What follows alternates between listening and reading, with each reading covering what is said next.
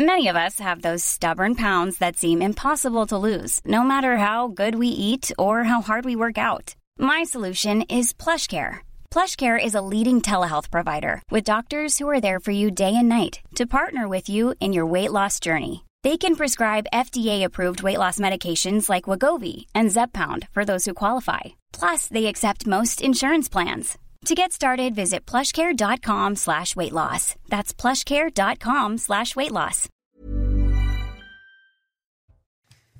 Il est midi, soyez les bienvenus. Bonjour, je suis ravi de vous retrouver. 12h, 14h, c'est Midi 12 Week-end. Deux rendez-vous que vous connaissez. 12h, 13h, votre grand journal. Et puis 13h, 14h, la partie débat avec nos grands témoins que je vous présente dans quelques instants. Mais tout de suite, le sommaire de ce grand journal.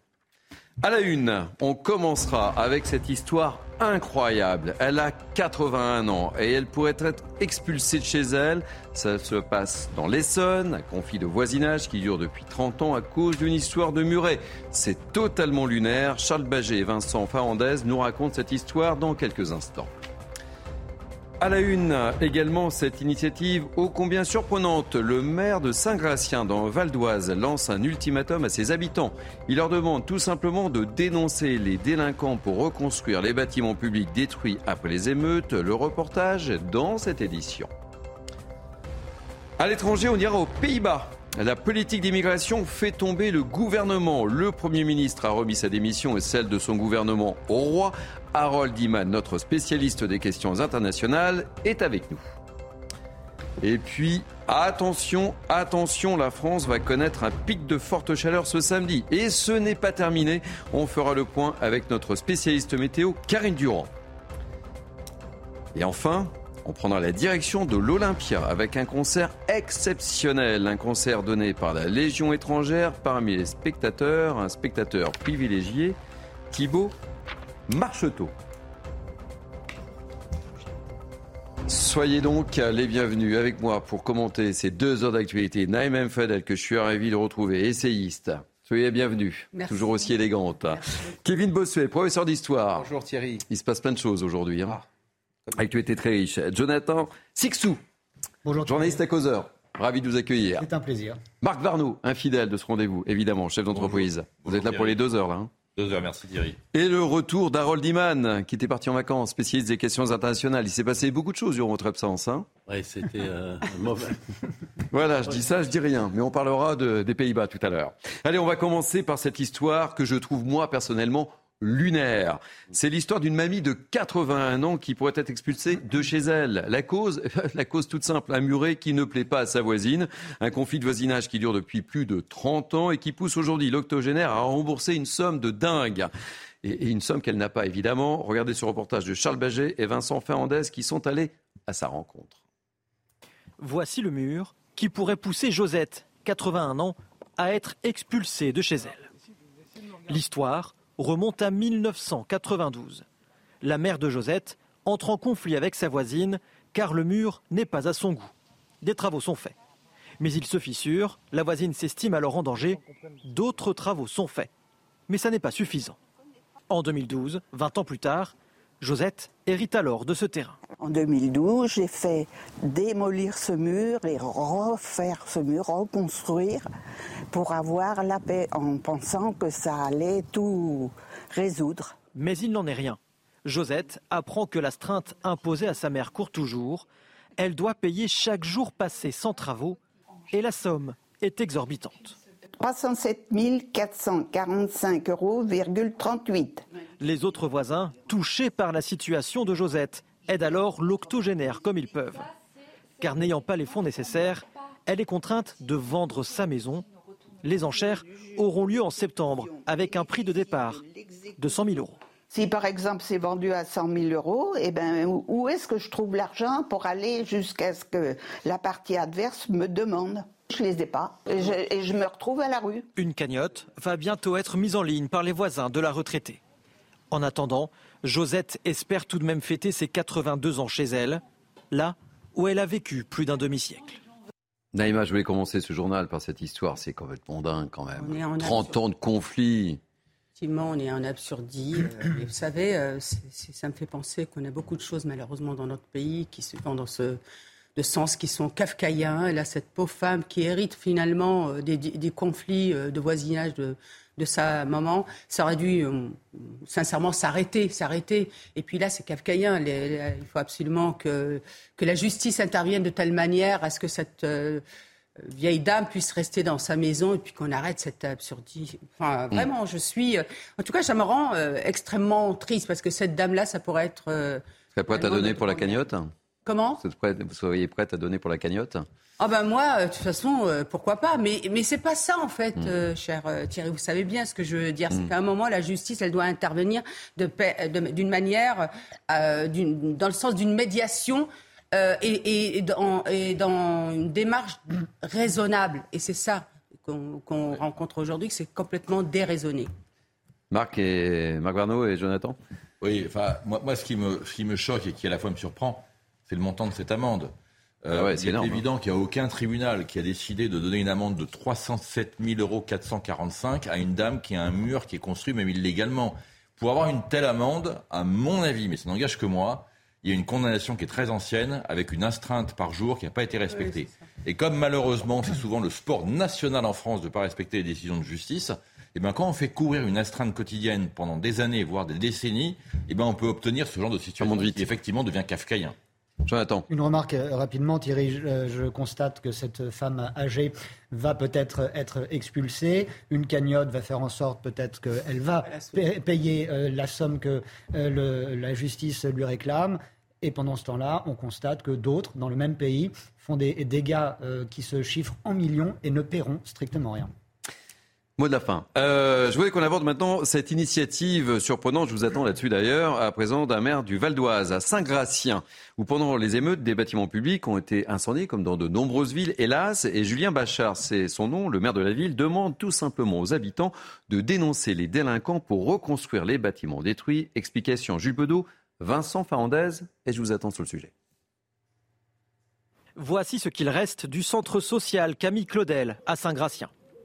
Incendié pendant les émeutes la semaine dernière, sa reconstruction et celle de tous les bâtiments dégradés se fera uniquement si les habitants du quartier Les Raguenais dénoncent les fauteurs de troubles. C'est en tout cas ce qu'a demandé le maire de la ville dans un courrier adressé aux habitants de ce quartier où se sont concentrées les tensions. Tant que nous ne posséderons pas les noms, aucun travaux de reconstruction ne seront engagés.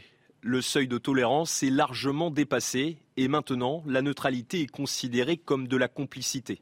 Une idée qui provoque l'incrédulité de bon nombre d'habitants et commerçants de Saint-Gratien pour qui la situation se retourne contre eux. Ce centre culturel, c'est le centre de tout le quartier. Leur histoire de dénonciation, c'est du n'importe quoi. Donc même s'il n'y a pas de dénonciation, bah faut, faut le reconstruire. Je trouve que c'est pénalisant pour tout le monde. Il faut être extrêmement prudent avec ces choses-là. Euh, je trouve ce courrier euh, extrêmement gênant d'un point de vue social, humain et politique. Il y a néanmoins quelques riverains atterrés par les violences de la semaine dernière qui partagent l'opinion du maire de la ville. Je le soutiens à fond, oui, oui, à, à fond, oui. Parce que si on ne soutient pas, euh, c'est ouvert à tout après. L'édile a par ailleurs précisé que les finances de la ville ne permettaient pas en l'état de reconstruire les bâtiments dégradés. Kevin Bossuet, je me tourne vers vous. On en débattra tout à l'heure hein, dans la deuxième partie de Midi News, mais juste une petite analyse. Vous vous avez raison, le maire? Ah, moi je suis d'accord avec le maire de Saint-Gratien. Je veux dire, ces émeutes ont mis en avant une chose, c'est un consentement à l'impôt qui est de plus en plus remis en cause. Imaginez, les Français payent de plus en plus d'impôts pour voir des écoles détruites, pour voir des centres sociaux détruits, pour voir euh, du mobilier urbain détruit. Ce n'est plus acceptable. On n'a plus envie de mettre notre argent là-dessus. Donc qu'est-ce que dit ce maire finalement Que ceux qui ont fait euh, ces, exactions doivent être dénoncés? Parce que dans nos quartiers, la loi du silence permet à des délinquants de prospérer. Moi, je le vois comment travaille la police. La police essaye d'avoir de l'aide de certains habitants et les, certains habitants se taisent, soit par complicité, soit par peur. Mais ça, ce n'est plus possible. Donc, à un moment, quand on est citoyen, on doit dénoncer quand on s'en prend, par exemple, à un centre social. Marc Varnaud, vous êtes du même avis ou vous êtes plus nuancé que notre ami Kevin Bossuet sur le sujet? Un avis qui est légèrement différent. Disons que je, je suis totalement d'accord sur le principe de base du casseur-payeur. C'est-à-dire que je crois que c'est assez duré. La moitié des Français payent des impôts, l'autre moitié n'en paye pas. Et ceux qui cassent, ils payent. C'est trop facile de dire à chaque fois, je suis sans ressources, je suis sous RSA, etc. Non, non. Ceux qui cassent, ils doivent payer, même si ça doit mettre très longtemps. La seule chose, c'est que d'appeler à la dénonciation, ça va immédiatement ouvrir un débat politique qui nous rappelle quand même les pages les plus sombres de notre histoire. Je pense que simplement si sémantiquement il avait appelé les auteurs à se dénoncer, ça aurait été euh, absolument euh, irréfutable et, et incritiquable. Je crois qu'il y a sémantiquement, il y a peut-être une erreur. Jonathan, réaction rapide? Euh, Réaction euh, rapide et tout aussi euh, mitigée parce que c'est vrai que ça révèle quoi? Ça révèle un, peu la, la, panique à bord. On ne sait pas comment gérer une telle situation. Certes, ça n'est pas nouveau, mais dans de telles proportions, ça l'est. Et une réalité aussi, c'est que une telle initiative, même si elle pouvait porter ses fruits, ne recollerait pas les morceaux d'une société complètement éclatée. Allez, toujours le même sujet, la question de la suppression des allocations pour les parents de délinquants au cœur des débats depuis les émeutes qui ont frappé le pays. On en a beaucoup parlé autour de ces plateaux, évidemment. Et regardez ce sondage IFOP fiduciaire réalisé pour euh, nos amis de Sud Radio. À la question, faut-il euh, supprimer les allocations familiales aux parents de mineurs multirécidivistes? Eh bien, vous êtes tout de même 65% à répondre oui, 20% y sont opposés et 15% euh, quand même ne se prononcent pas. Naïm Fadel, petite réaction rapide bah, écoutez, moi je suis euh, d'accord avec la majorité des Français parce que les allocations familiales, elles ont été euh, pensées, euh, si ma mémoire est bonne, en 1938. C'était vraiment dans le cadre d'une politique familiale. C'est pas indu, c'est pour accompagner effectivement les parents dans l'éducation de, de, leurs enfants. Je voudrais juste rappeler que c'était une allocation qui était donnée sans condition de ressources. Malheureusement, M. Hollande en a décidé autrement parce que c'était vraiment un effort de la nation envers, euh, envers les familles. Aujourd'hui, il faut absolument conditionner les allocations familiales au bon comportement des enfants et faire comme le Danemark. À partir du moment où un enfant se conduit mal, suspendre les allocations familiales de, telle manière à remettre euh, la responsabilité des parents au centre de l'éducation de leur enfant. Marc Varno, euh, là, si je vous suis, vous êtes d'accord avec ce sondage-là? Je suis d'accord avec ce Oui ou non Oui. Alors, je suis totalement d'accord avec ce ah. sondage. Je suis absolument pas surpris sur ce sondage. Et on pourrait faire des sondages encore plus osés. On aurait des résultats. De toute façon, tous les sondages aujourd'hui qui appellent directement ou indirectement la fermeté recueillent entre 70 et 90% de pour. Je crois que le gouvernement devrait quand même comprendre ce qui est en train de se passer dans le pays. Jonathan? C'est une bonne piste à, étudier. La loi, pour le moment, ne le permet pas clairement. Ah et ça serait surtout du cas par cas. Euh, évidemment. Je renvoie à une interview très touchante de Rachida Dati il y a quelques jours sur RTL, où elle expliquait, sans que l'on lui demande d'ailleurs, sa situation familiale à elle quand elle était plus jeune, une fratrie de 12 frères et sœurs, avec un frère qui, lui, euh, avait sombré dans, la délinquance, alors que la famille Dati, et Rachida Dati elle-même en est un bon exemple, a pu permettre euh, d'intégrer, d'assimiler ses, enfants. Et elle expliquait que si sa famille avait été privée d'aide, elle-même n'aurait pas pu avoir finalement peut-être la la, carrière euh, et la vie qu'elle a depuis. Euh, donc, vous voyez, ça prouve que le cas par cas est une absolue nécessité lorsque cette chose pourra être mise en place, mais en même temps, du cas par cas, c'est de l'administration supplémentaire et ça, c'est une autre. Non, mais bien J'aime bien qu'on vous levez la main comme ça. Bah c'est le côté très prof. Maître Thierry, est-ce que je peux prendre la parole Je vous donne l'autorisation de parler, mon ah, cher Kevin Bossuet. Merci, professeur. Non, mais je suis d'accord, évidemment, avec euh, Jonathan. Il faut faire du cas par cas. Moi, j'ai des mères de famille qui travaillent parfois la nuit, qui s'occupent comme elles peuvent de leurs enfants. Et parfois, elles ont beaucoup, beaucoup de courage. Mais il y en a d'autres qui sont en démission parentale. Et ce sont ces familles-là qu'il faut viser. Dans une société civilisée, on a évidemment des droits. Mais si on a des droits, on a des devoirs. Et le premier devoir, c'est évidemment de s'occuper correctement de ses enfants. On est bien d'accord que si on décide euh, donc l'application de la suspension des allocations familiales, après, elle va s'appliquer au cas par, par cas. D'autant plus qu'on peut parfaitement conditionner sur une période et avec un accompagnement éducatif notamment avec, euh, avec le conseil départemental qui a cette, euh, cette mission. Au contraire, on rend service. Moi, je, voudrais vraiment alerter parce que vous savez, quand vous prenez très tôt euh, cette problématique et que l'État investit cette responsabilité des parents pour les rappeler entre guillemets, à l'ordre, il rend service à ses familles et il rend service à ses enfants.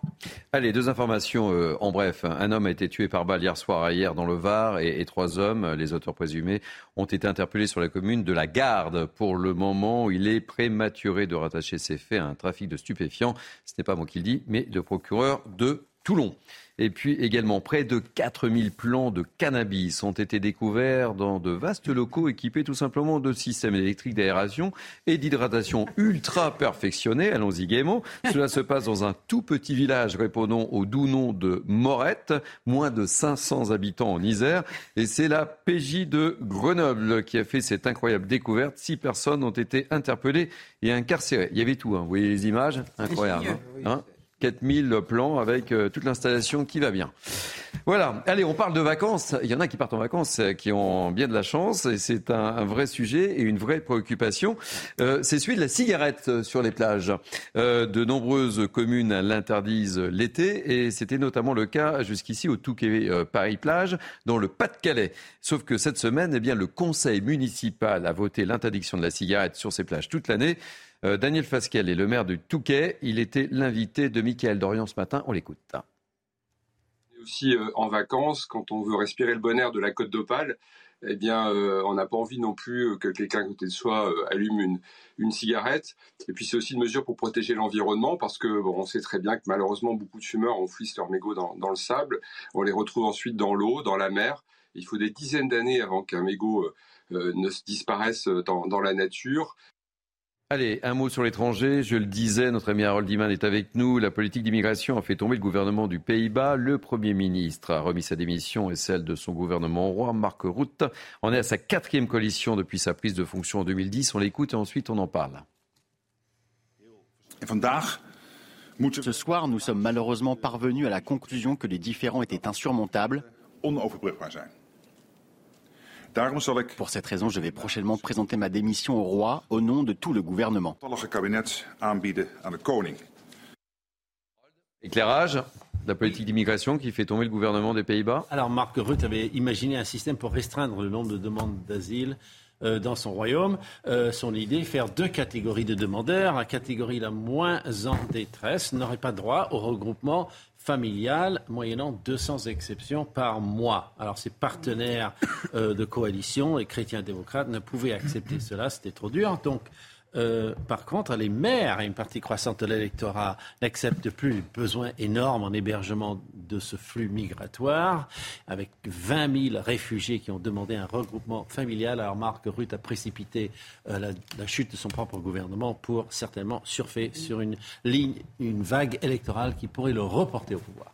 Et euh, des élections législatives anticipées devraient se tenir prochainement, je crois. Hein me semble-t-il. Euh, la politique d'immigration qui fait tomber un gouvernement, euh, Marc Varno, ça vous inspire? Toute ressemblance. Je ne sais, pas si moi ça m'inspire, mais je pense que ça devrait inspirer nos gouvernants, car euh, c'est vrai que. je vous le dis de manière comme ça, hein, je vous le glisse. Je, pense que la, je pense que la politique d'immigration sera au centre des débats dans tous les pays européens rapidement. Alors on en parle beaucoup, mais c'est pas au centre des débats. Je pense que les prochaines élections se joueront sur la politique migratoire beaucoup plus qu'avant et que nos politiques feraient bien d'être inspirées par ce qui s'est passé au Danemark ou, dans, ou, dans, ou aujourd'hui en Hollande, où on voit que la politique migratoire est aujourd'hui un outil qui fait ou qui défait les gouvernements.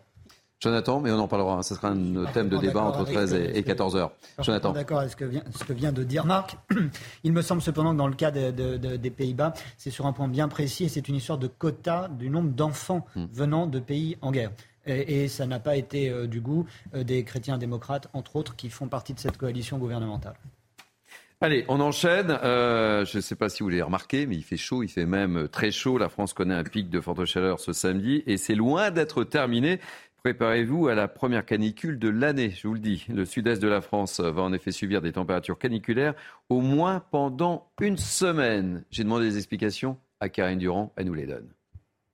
Oui, une partie du sud de la France sera placée en alerte canicule par Météo France, probablement tout au long de la semaine prochaine. En fait, la chaleur qui envahissait euh, toute la France ce samedi va rester bloquée euh, sur le sud du pays dans un flux justement de sud qui remonte d'Afrique du Nord et cela s'avère euh, durable. A priori, quelques valeurs marquantes. On devrait frôler ou atteindre les 40 degrés sur le Vaucluse notamment encore en Corse du Sud en début de semaine prochaine. La nuit, les valeurs ne descendront pas en dessous de 20 à 24 degrés en pleine nuit, ce qui fait que les seuils officiels de canicule euh, seront atteints de jour comme de nuit pendant au moins trois jours. En fait, pour certaines zones comme la Corse, les prévisions météo n'entrevoient pas pour le moment de fin à cette canicule, cette canicule qui touche aussi l'Espagne des valeurs encore plus extrêmes, jusqu'à 44 à 45 degrés prévus en Espagne. Alors en France, cette canicule euh, s'avère quand même a priori classique. Il n'y aura sans doute pas de record battu, mais la chaleur restera suffocante. Alors Marc euh, Varno, je sens que c'est un sujet qui, euh, qui, vous passionne et je voudrais préciser, je voudrais préciser, je vous attendais pas là-dessus, mais euh, vous me surprenez toujours à chaque fois, Marc. Mais au niveau mondial, la Terre a, battu son record de chaleur journalier quatre jours de suite cette semaine, me dit euh, Karine Durand. Tout d'abord lundi, puis mardi, puis mercredi, puis jeudi. Jeudi 6 juillet a été la journée la plus chaude enregistrée sur la Terre avec une température moyenne sur le globe de 17,23 degrés. Marc Varno, alors non, parce que j'ai lu un article récemment sur les, sur les pics de température dans les pays les plus chauds. C'est vrai que nous, quand on gagne 1 ou 2 degrés, ça paraît être pas grand-chose, même si ça change beaucoup de choses. Mais c'est vrai que quand je lis qu'à Kuwait City, ils sont à 50 degrés, avec des pics à 53, et qu'au sud de l'Arabie Saoudite, ils ont maintenant parfois du 65 degrés et moins 10 la nuit, on se dit qu'il y a quand même un léger dérèglement et que ça commence quand même à atteindre des chiffres à certains endroits qui sont hallucinants. Bon, je fais un test, hein. je vous piège pas. C'est qui, j'espère, euh, Philipsen? Ok, alors j'enchaîne. Merci de votre solidarité. On va parler de sport. Euh, c'est le, bah, le, roi du sprint. Il s'appelle Jasper ah bah. Philipsen. Je, je, suis désolé, hein, mais euh, il a remporté sa troisième victoire en cette étape sur le Tour de France. Hier à Bordeaux, le Belge s'est nettement imposé devant le Britannique Mark Cavendish dans un sprint massif. Ah Reportage Raphaël Redon.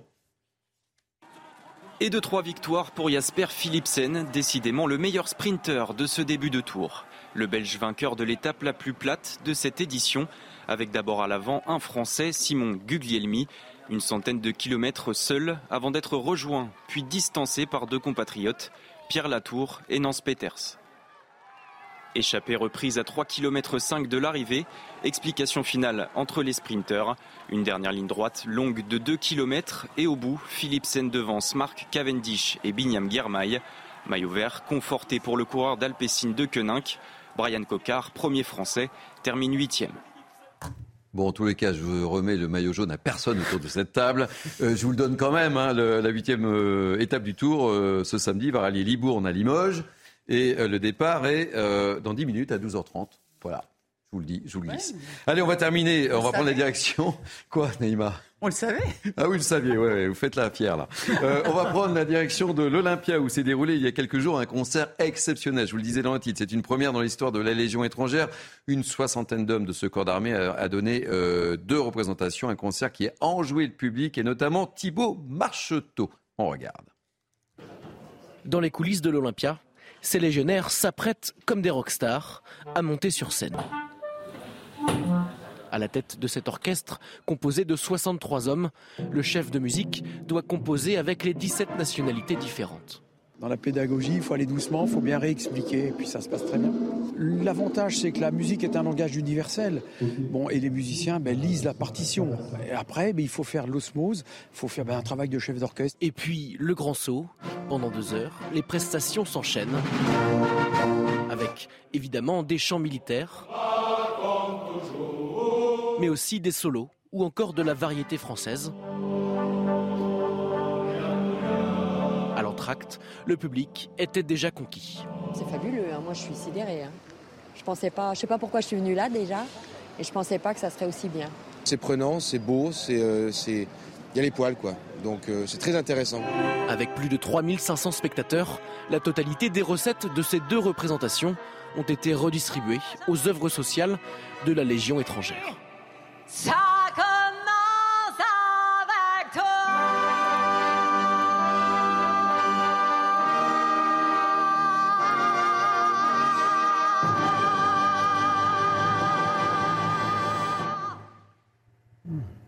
François me dit que j'ai 10 euh, secondes. Euh, vous y étiez, vous, au concert, euh, Jonathan? J'y étais. C'est une leçon à tous les sens du terme. L'esprit de corps, l'esprit de, de, de, de, compagnons, de, compagnonnage, des hommes qui font la guerre, des gens qui meurent pour nous, un peu partout en France. Il y avait des blessés dans, dans la salle, il y avait des, des, soldats en formation, il y avait de voir une salle de l'Olympia quasiment entièrement remplie d'uniformes. Il y a quelque chose d'assez spectaculaire. Et puis sur scène, une soixantaine de, musiciens euh, sous la baguette du lieutenant-colonel Lardeux qui achève avec cette, euh, cette saison sa carrière à la tête de, l'orchestre de la Légion et euh, qui, a, qui passe le flambeau à, un nouveau chef d'orchestre au pupitre. Et c'est une très très belle leçon euh, très émouvante aussi de, de voir ces, ces, grands, ces soldats d'élite, parce que la Légion, c'est une, euh, une formation de soldats d'élite, être capable aussi eh ben, de, pousser la, la, chansonnette. Et euh, Edith Piaf fait partie de leur répertoire avec plusieurs morceaux, effectivement. Merci de ces précisions. On va marquer une pause dans ce grand journal. On va se retrouver dans, dans quelques instants après les pauses pub et on, parlera de la marche en hommage à, à Adama Traoré, puisqu'elle a été interdite. On en parlera dans la deuxième partie de ce grand journal. A tout de suite. Il est 12h30, c'est toujours Midi News The Weekend. Nous sommes ensemble jusqu'à 14h, mais là, c'est la deuxième partie de votre grand journal. Voici les titres de cette deuxième partie. À la une, on parlera de la marche en hommage à Adama Traoré. D'abord interdite dans le Val d'Oise, elle a été interdite à Paris, on l'a appris ce matin. Augustin Donadieu nous dira tout. Et Emmanuel Macron avait donné 100 jours, oui 100 jours à Elisabeth Borne, 100 jours pour relancer l'action du gouvernement la période, vous le savez, doit s'achever ce 14 juillet. On fera le point avec Florian Tardif, notre spécialiste politique. Après les émeutes et l'approche du 14 juillet, justement, la chasse aux mortiers d'artifice est lancée. Un important dispositif a été déployé à la frontière belge. Le reportage dans cette édition. Et puis on va parler des vacances. J'oublie tout, enfin presque. C'était un tube pour ceux qui s'en souviennent. Mais l'inflation on ne peut pas l'oublier. Comment partir au moindre coût Michael Chahut nous a déniché deux campings municipaux à des prix défiants toute concurrence. Et puis on parlera des JO, des Jeux Olympiques. Ils se préparent. Paris fait peau neuve. On fera un point sur les travaux. Évidemment, les Parisiens sont un peu contrariés, les touristes un peu aussi. Avec moi toujours Naïma Fadel, Kevin Bossuet, Jonathan Sixou, Marc Varno et Harold Iman pour commenter cette actualité. Et je voudrais que l'on commence par ces craintes autour de cette marche et ces rassemblements pour Adama euh, Traoré. Plusieurs marches sont annoncées, vous le savez, dans plusieurs villes françaises. La préfecture de police a interdit un rassemblement à Paris. Assa Traoré, la sœur d'Amama, figure du combat contre les violences policières a indiqué qu'elle serait présente à 15h place de la République et ce après l'interdiction de cette marche prévue à Persan dans le Val d'Oise. Reportage Augustin Donadieu, on en parle très rapidement juste après. Deuxième interdiction en 48 heures pour la marche en mémoire d'Adama Traoré.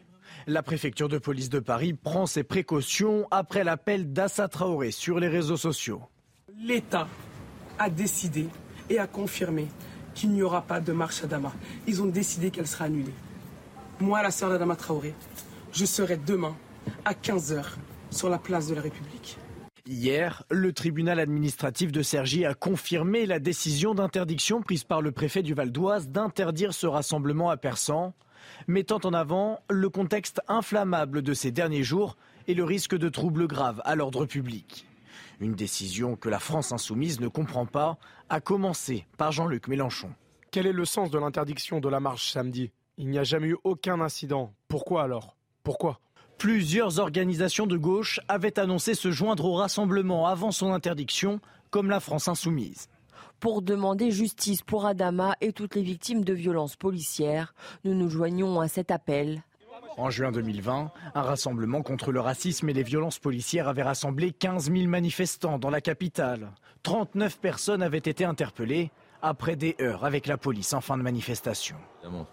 Alors, ça sera l'un des gros thèmes de notre débat dans la deuxième partie de, de Mini News. Mais une réaction, euh, tout d'abord, Kevin Bossuet. Bon, c'est pas de surprise de- de- par l'interdiction qui a été annoncée ce Non. matin par la préfecture de, de police. Mais c'est normal qu'il y ait une interdiction, surtout vu les émeutes qu'il y a eu récemment. On n'a évidemment pas envie que ça reparte. Et de manière plus générale, moi j'en ai marre de voir des gens manifester contre la police républicaine, crier aux violences policières. Il y a sans doute quelques policiers qui agissent mal, mais on ne peut pas parler de violences policières. C'est comme si on, parlait de violences enseignantes parce qu'il y a quelques enseignants qui agiraient mal. Donc ça n'a strictement aucun sens. Là, on a là la fine fleur euh, du discours victimaire avec la France insoumise qui est derrière pour essayer en effet de capitaliser électoralement parlant. Mais je trouve que c'est un mauvais pari pour la France insoumise parce que regardez ce qu'il y a eu au cours de ces derniers jours, au moment des émeutes.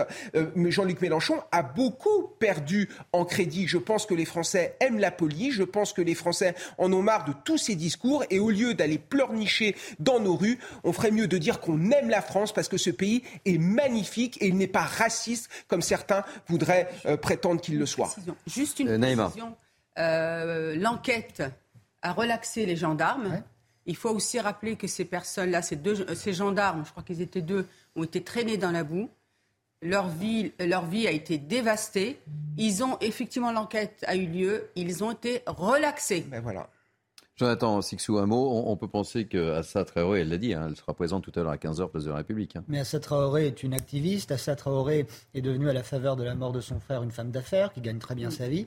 Euh, Assa Traoré euh, alimente et vit de cette défiance à l'égard de l'État, à l'égard de la police. Euh, C'est euh, tout bonnement scandaleux. Il est heureux évidemment qu'une interdiction ait été formulée, interdiction de manifestation. Il est à craindre que le quartier de la République soit malgré tout le théâtre de, de, de, de, de heurts, de, de violences. Il est effarant de voir que la France insoumise continue de souffler sur le feu, ce ne sont même plus des braises. Euh, il est ahurissant de voir que des responsables politiques, des élus de la République continuent à tout faire pour dynamiter la République, euh, comme l'a très bien dit, un peu tardivement, je trouve, Elisabeth Borne, mais elle l'a dit, la LFI est sortie du champ républicain. Allez, euh, Marc Varnaud, je vous donnerai la parole sur le sujet tout à l'heure parce que ça sera l'un des grands thèmes de notre partie 2 de, de News euh, Weekend. 100 un chiffre, 100, vous vous souvenez, ce chiffre 100. En avril dernier, Emmanuel Macron avait donné 100 jours à Elisabeth Borne, 100 jours pour relancer l'action du gouvernement. Je dis rien. Une période qui doit s'achever, vous le savez, le 14 juillet. Et au moment de faire le bilan, la Première ministre doit présenter plusieurs réformes. Mais le rendez-vous sera probablement retardé. On va tout savoir parce que Florian Tardy, notre spécialiste, va tout nous raconter. Oui, le compte à rebours a d'ores et déjà débuté puisqu'il ne reste qu'une semaine au chef de l'État pour savoir comment clôturer cette période de 100 jours débutée il y a trois mois en réponse à la crise sociale qui a secoué le pays autour de la réforme des retraites. À 100 jours présentés à l'époque par le chef de l'État euh, comme 100 jours d'apaisement, d'unité, euh, d'ambition, je le cite, et d'action au service de la France. Les émeutes de la semaine dernière sont venues contrarier à ces plans initiaux euh, de l'exécutif. Plusieurs plans qui devaient être présentés dans le cadre de ces 100 jours annoncés ont été reportés, comme celui par exemple de la planification écologique pour réduire notre empreinte carbone. Il devait être présenté cette semaine. Il le sera finalement le 17 juillet euh, prochain, selon nos informations. Euh, Des plans reportés et d'autres qui viennent s'ajouter, euh, puisque le gouvernement doit s'occuper d'un tout nouveau dossier. La réponse aux émeutes de la semaine dernière, réponse sécuritaire, identitaire ou sociale. Emmanuel Macron ne pourra éluder la question à l'heure du bilan de ces 100 jours. Allez, on va encore parler du 14 juillet et après les émeutes et l'approche justement de ce 14 juillet, la possession de mortiers d'artifice est surveillée de très près par les forces de l'ordre, épaulées par leurs homologues belges. Des contrôles à la frontière ont donc été renforcés ces cinq derniers jours pour endiguer l'approvisionnement de ces engins pyrotechniques utilisés notamment, vous le savez, on en a beaucoup parlé, hélas, par les émeutiers contre la police. Regardez ce reportage de Michael Dos Santos. À Tourcoing, dans le Nord-Pas-de-Calais, à une centaine de mètres de la frontière belge, un important dispositif de police franco-belge se mobilise. Les véhicules sont arrêtés, contrôlés, fouillés. Objectif mettre la main sur du matériel pyrotechnique. Voilà, spécifiquement les engins qui sont saisis lorsque euh, les contrôles permettent de découvrir ça dans les, coffres de véhicules ou ailleurs. Voilà ce qui, est saisi en quantité, hein, qui est utilisé euh, pour être euh, dirigé contre les forces de l'ordre, euh, ce qui peut entraîner des blessures assez graves. D'ailleurs, il y a eu 17 blessés sur le département par artifice, par tir d'artifice. Cette semaine, le préfet du Nord a pris un arrêté. Jusqu'au 15 juillet, il est interdit de détenir et de transporter ce type de matériel sur la voie publique. Les bourgmestres, donc l'équivalent du maire, ni plus ni moins, ont pris des arrêtés d'interdiction de vente de matériel pyrotechnique. Cet arrêté a d'ailleurs été prorogé jusqu'au 15 juillet pour soutenir nos collègues et les démarches des autorités françaises dans leur effort. Sur l'autoroute franco-belge A22, des opérations sont aussi en cours. La police aux frontières, les douanes et la CRS autoroutière sont sur le front 24 heures sur 24. Tous les jours, ce sont plus de 1000 véhicules qui sont contrôlés. L'objectif, c'est de détecter les personnes qui sont susceptibles de se rendre en Belgique afin d'acheter des mortiers et des artifices et les utiliser comme euh, moyens et armes à l'encontre des forces de police dans le cadre des émeutes qui ont émaillé le territoire national. Dans le cadre de cette collaboration franco-belge, deux Français originaires de Seine-Saint-Denis ont été arrêtés à Moucron en Belgique. Ils étaient en possession de 2 kilos d'artifice. Et on nous signale une nouvelle saisie euh, à, Aubervilliers avec euh, cette communication de la préfecture de, police euh, de Paris hier matin, Aubervilliers, lors d'une opération de contrôle de la commercialisation d'articles pyrotechniques, les policiers euh, ont, assisté d'effectifs de, de, douane, ont saisi 286 kg d'articles pyrotechniques, soit un total de 66 cartons de mortier. Ça promet pour le 14 juillet. Hein. Ça mm. promet pour le 14 juillet. Ah, Marc oui, ça promet pour le 14 juillet, mais en même temps, je regrette que le combat sur les mortiers d'artifice se fasse uniquement avec les saisies en amont, parce qu'ils auront beaucoup de mal à arrêter. Il suffit d'aller trois minutes sur Internet, on en trouve partout à des prix extrêmement bas. Le vrai problème des mortiers aujourd'hui, c'est la qualification des juges lorsqu'ils sont utilisés contre les forces de l'ordre. Hein, pourquoi il y a autant de demandes pour ces mortiers? Parce que quand un voyou tire sur un policier avec un mortier d'artifice, il est poursuivi pour trouble à l'ordre public. Il n'est pas poursuivi pour tentative d'homicide. Demandons aux juges, faisons en sorte que les juges appliquent le code pénal, poursuivent pour tentative d'homicide tous ceux qui tirent du mortier d'artifice sur les policiers. Ils risqueront les assises des 30 ans et vous verrez qu'il n'y aura plus de trafic du tout.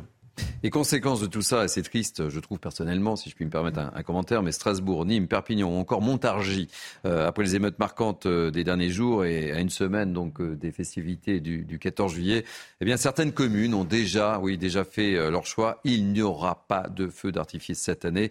Regardez le reportage de Sandra Chumbo. À Montargis, où les dégâts provoqués par les émeutes sont encore présents, la fête nationale se fera sans feu d'artifice ni balles. Le maire a décidé de ne prendre aucun risque. On ne s'en sentait pas euh, euh, la capacité de gérer ça. Bon, l'histoire, il fallait ressolliciter la police nationale, la police municipale, les pompiers, la gendarmerie. Tout le monde est fatigué. Je pense qu'ils ont le droit tous à se reposer. Si le maire pense que ses habitants comprennent cette décision, certains d'entre eux sont pourtant déçus. Je trouve ça scandaleux qu'on qu'on empêche de le faire à cause de certaines personnes qui nuisent à la, à la vie de, chacun en fait. On est punis nous euh, et puis euh, nous on n'y peut rien, ceux qui n'ont rien fait quoi je veux dire. Je le comprends dans un sens et puis euh, je pense qu'il y a pas mal de gens qui doivent être déçus d'un autre côté, oui. La sécurité au détriment des festivités, un choix que regrettent également certains syndicats de police. D'un côté, oui, les policiers vont souffler un petit peu, et de l'autre côté, je trouve que c'est quand même pas normal. Le 14 juillet, ce sont les feux d'artifice, c'est la joie, euh, c'est les balles populaires. Et en fait, tout va être euh, mis sous cloche à cause de quelques milliers d'émeutiers. À Montargis, une célébration est tout de même maintenue à 20h30 pour rendre hommage aux policiers, gendarmes et pompiers, très sollicités lors des récentes émeutes. Et on parlera de, tout ça dans la deuxième partie euh, de, Midi News. On sera notamment avec le maire de, Montargis qu'on a vu dans ce reportage. Ça vous inspire quoi, Naïm Fadel?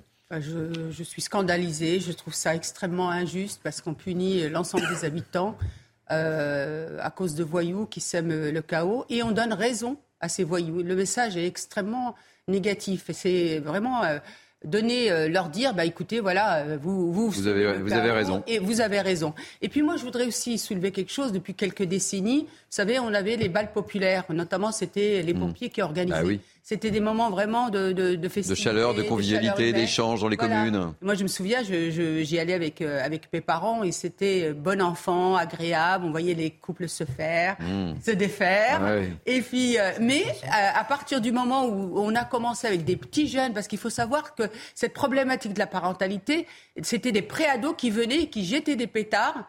Euh, sous les pieds euh, des danseurs, eh bien, qu'est-ce qu'ils ont décidé, euh, les villes, et notamment ma ville Eh bien, c'est de suspendre ces balles populaires, malheureusement. J'aime bien ce petit côté poésie. Les couples Bah se oui, faire et moi, se je suis défaire. très vieille France, hein, vous savez. Kevin, on en parle maintenant ou on en parle après? Rapidement, Rapidement. parce que moi je suis vraiment scandalisé, c'est-à-dire qu'on nous empêche de fêter le 14 juillet à cause d'une minorité. C'est-à-dire qu'on est en train de s'excuser. C'est quand même la fête nationale. C'est quand même un moment de joie. Et on, ne va pas la fêter parce qu'il y a quelques délinquants qui nous pourrissent la vie. C'est toujours comme ça quand vous allez, par exemple, dans certaines banlieues, on ferme certaines bibliothèques, on ferme certaines piscines plus tôt, ou certains magasins. À la fois, ça va à l'encontre de l'intérêt euh, de la majorité. Et c'est inqualifiable. Moi, j'en ai marre de cette tyrannie de la minorité. Et en plus, on se couche devant. C'est ça qui est inadmissible. Gardez votre salive. On en parle dans la deuxième partie, mon cher euh, Kevin Bossuet. On va prendre, euh, on va parler de, l'étranger. 500e jour de guerre en Ukraine. Les transitions sont parfois difficiles. Le président Zelensky, en visite à Istanbul, a prié ce samedi aux côtés du patriarche orthodoxe Bartholomé pour les victimes de la guerre en, en Russie, euh, mon cher Harold Iman. 500e jour de guerre en Ukraine. Ensuite, euh, Zelensky est allé à l'île aux serpents. On voit les images là. C'est une petite île dans euh, la mer Noire qui a été prise au début de la guerre par la marine russe et reprise par la Île symbolique hein, de, de ce combat. hein. marine ukrainienne. Tout à fait. Et cela nous fait, euh, fait penser où en est la contre-offensive ukrainienne. Alors, il y a eu quelques petites avancées territoriales ukrainiennes, mais on dit que c'est pas beaucoup. Les, les Wagner, bien sûr, se sont retirés euh, du front euh, ukrainien, mais euh, signe de frustration côté russe, beaucoup, beaucoup d'habitations sont bombardées sans aucun but militaire. Alors aujourd'hui, on peut dire que les armes occidentales vont arriver, les chars lourds, les avions de chasse et bientôt des mu- munitions à sous-munitions, des bombes à sous-munitions qui sont des choses horribles que les États-Unis vont fournir. Et on peut s'attendre à un basculement militaire, c'est possible, voire probable, en fa- faveur de l'armée ukrainienne. Merci pour euh, ces précisions. Euh, transition là aussi difficile, mais on va parler des vacances. Je le disais, je ne sais pas si vous vous souvenez de ce groupe euh, Vacances, j'oublie tout. C'était le groupe élégant, ça Mm. parlait à une certaine génération. Euh, on peut pas tout oublier malheureusement durant ces vacances, puisque l'inflation est, est- est là, est, est bien là, des prix à la hausse et un budget à adapter. Alors comment partir en évitant d'exploser son portefeuille? Eh bien en Vendée, où l'on compte, vous le savez, c'est une terre de camping la Vendée. Je ne sais pas si vous le saviez, mais c'est une terre de camping. Eh bien Michael Chaillut nous a déniché deux campings municipaux au tarif imbattable. Prenez l'adresse, euh, mon cher euh, Marc Varno. Regardez ce reportage. Le site est idyllique en pleine forêt avec trois accès directs à la plage située à moins de 300 mètres. Ne cherchez pas les mobilhomes ou la piscine, rien de tout cela dans ce camping municipal 2 étoiles de Notre-Dame-de-Mont. On a à cœur de conserver ce camping qui s'adresse aux familles en proposant euh, un petit prix pour des familles qui n'ont pas de gros moyens. On est vraiment dans les moins chers euh, du littoral et on tient à y rester. Premier prix, 17,10 euros par jour pour deux personnes. L'emplacement nu, c'est deux fois moins cher qu'un camping privé. Un peu plus loin dans les terres, voici le camping municipal de Soulan, très certainement le moins cher des 370 campings de Vendée. 11,34 euros par jour pour un emplacement avec électricité. Franck est employé communal dans l'Indre avec cinq enfants et un budget très serré. C'est le seul camping où il pouvait séjourner aussi longtemps. Pour un mois, ça va nous faire dans les 700 et quelques euros. C'est imbattable. Oui, c'est imbattable. Pour tout- Regardez tout le monde qui est là. Même chose pour Michel et son mari. Avec leur petite retraite, ils ne sont pas là par hasard. 350 euros pour le mois. Avec l'électricité, les douches, le... tout, tout, tout. Même si elles n'ont pas d'objectif de rentabilité, les communes doivent se battre pour maintenir ces petits prix dans leur camping municipal, car elles sont elles aussi confrontées à l'envolée de leurs charges. Allez, on va parler de sport, on va parler des JO. Paris fait peau neuve. À un an des JO, la ville se prépare à accueillir l'événement sportif. Mais les travaux contrarient un peu les Parisiens, qui sont toujours un petit peu ronchons, euh, ainsi que les touristes de passage. Regardez ce reportage de Sarah Fanzari. Des échafaudages, des bâches, des grues à perte de vue. Paris se refait une beauté dans le but d'accueillir les JO 2024. Les monuments font peau neuve, cachés par de grands panneaux publicitaires, au grand désarroi des touristes. Je sais que ce bâtiment est fabuleux et magnifique, mais aujourd'hui, il est couvert par une publicité à cause d'une construction. Je suis déçue. Lorsque vous êtes un touriste, vous venez ici pour voir tous les sites touristiques, les sites célèbres et les sites historiques. C'est décevant que celui-ci soit dissimulé par de la publicité et qu'on ne puisse pas le voir en entier. Plus de 7000 ouvriers sont à l'œuvre pour sortir de terre des logements, des équipements sportifs, des gares et leurs tunnels.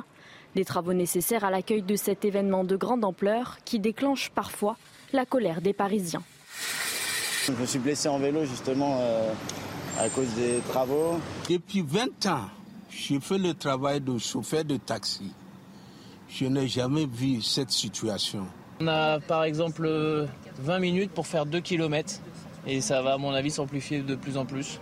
Le programme de travaux sera déjà achevé à 89% fin 2023 selon la Solidéo, société chargée de la livraison des équipements nécessaires à l'organisation des Jeux Olympiques 2024.